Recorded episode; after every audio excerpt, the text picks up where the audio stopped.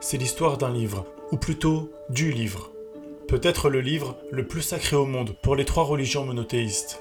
La plus vieille édition de la Bible, rédigée il y a un millénaire, possède un destin unique dont les mystères et les péripéties perdurent jusqu'à nos jours.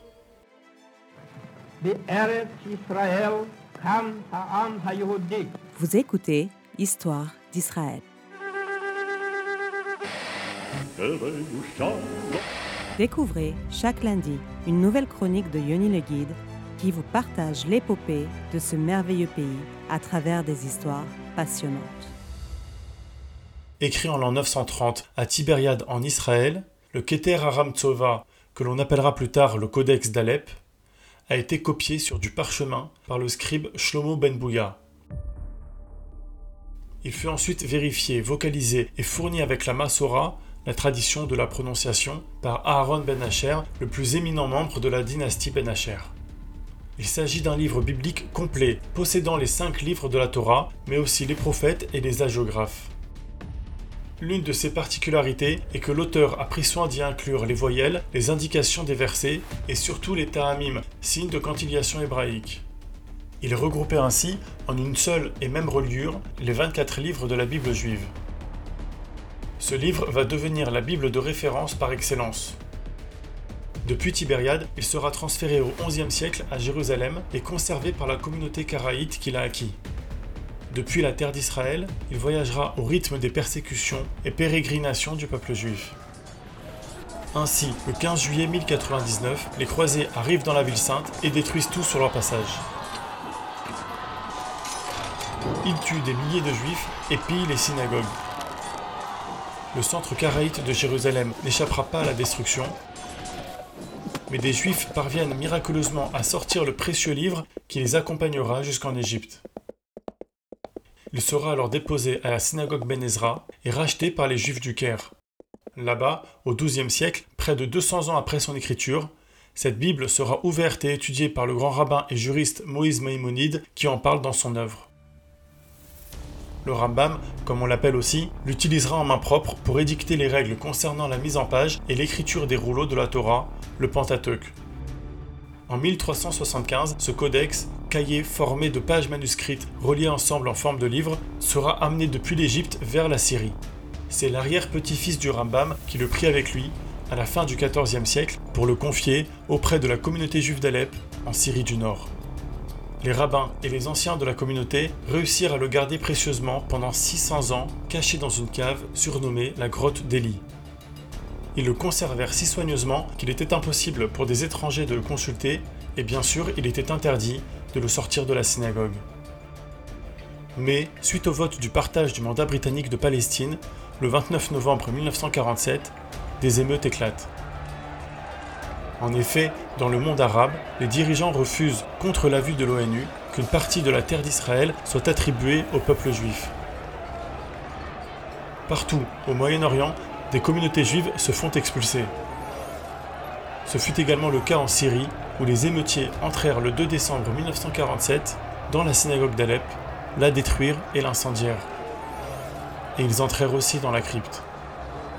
La couronne d'Alep, comme le codex était alors appelé, fut jeté au sol et éparpillé. Un véritable drame. Le livre le plus précieux au monde était à terre dans une synagogue en flammes en Syrie.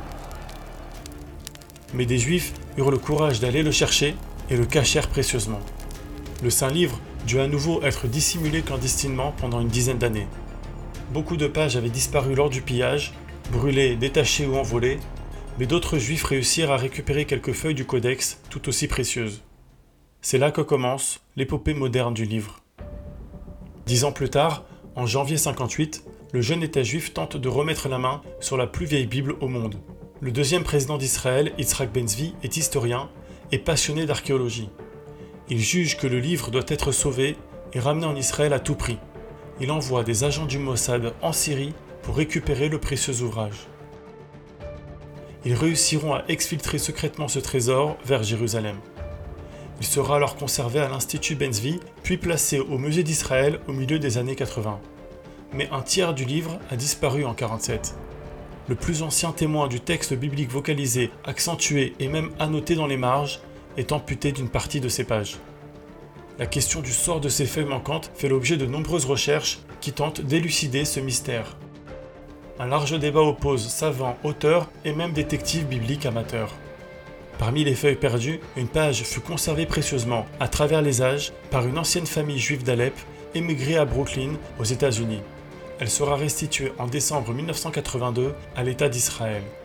À travers mille ans d'histoire, cette page aura parcouru des milliers de kilomètres à pied, à cheval ou sur un chameau, en bateau et en avion, transmise de génération en génération en accompagnant les Juifs à travers leurs persécutions. Il était donc logique qu'elle finisse aussi à Jérusalem, en Israël. Jusqu'à aujourd'hui, les Juifs de Syrie considèrent ce livre saint comme ayant permis à leur communauté de rester unie dans un pays musulman pendant de nombreux siècles. Comme si c'était le codex qui avait protégé les Juifs pendant ces mille ans et non l'inverse, c'est lui qui accompagnait les exilés d'un pays à l'autre en les protégeant et en attendant leur retour sur la terre d'Israël. En 2007, un autre fragment, une page déchirée, a également rejoint son livre d'origine. On espère que d'autres feuilles gardées autour du monde feront également un jour leur apparition. Le codex est finalement inscrit le 8 février 2016 sur la liste des biens culturels du patrimoine mondial sous protection spéciale de l'UNESCO. Aujourd'hui, on peut toujours admirer ce document qui fut la référence biblique pour tous les juifs du monde pendant près de dix siècles au sanctuaire du livre, l'un des bâtiments du musée d'Israël. Il est exposé sous le rouleau d'Isaïe et les parchemins de Qumran. Le codex d'Alep était en effet la plus vieille trace d'écriture biblique jusqu'à la découverte des rouleaux de la mer Morte.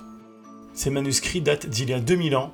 On a donc fait un bond de 1000 ans en arrière, en 1947, grâce à la découverte de ces précieux rouleaux. Si le sujet vous intéresse, vous pouvez lire le livre Le Codex d'Alep de Matty Friedman, vous rendre au musée d'Israël pour admirer ce trésor en exposition permanente, ou même le consulter en ligne sur alepocodex.org. N'hésitez pas également à suivre mon actualité sur Facebook, YouTube ou Instagram en écrivant simplement Yoni le Guide. A bientôt sur Histoire d'Israël.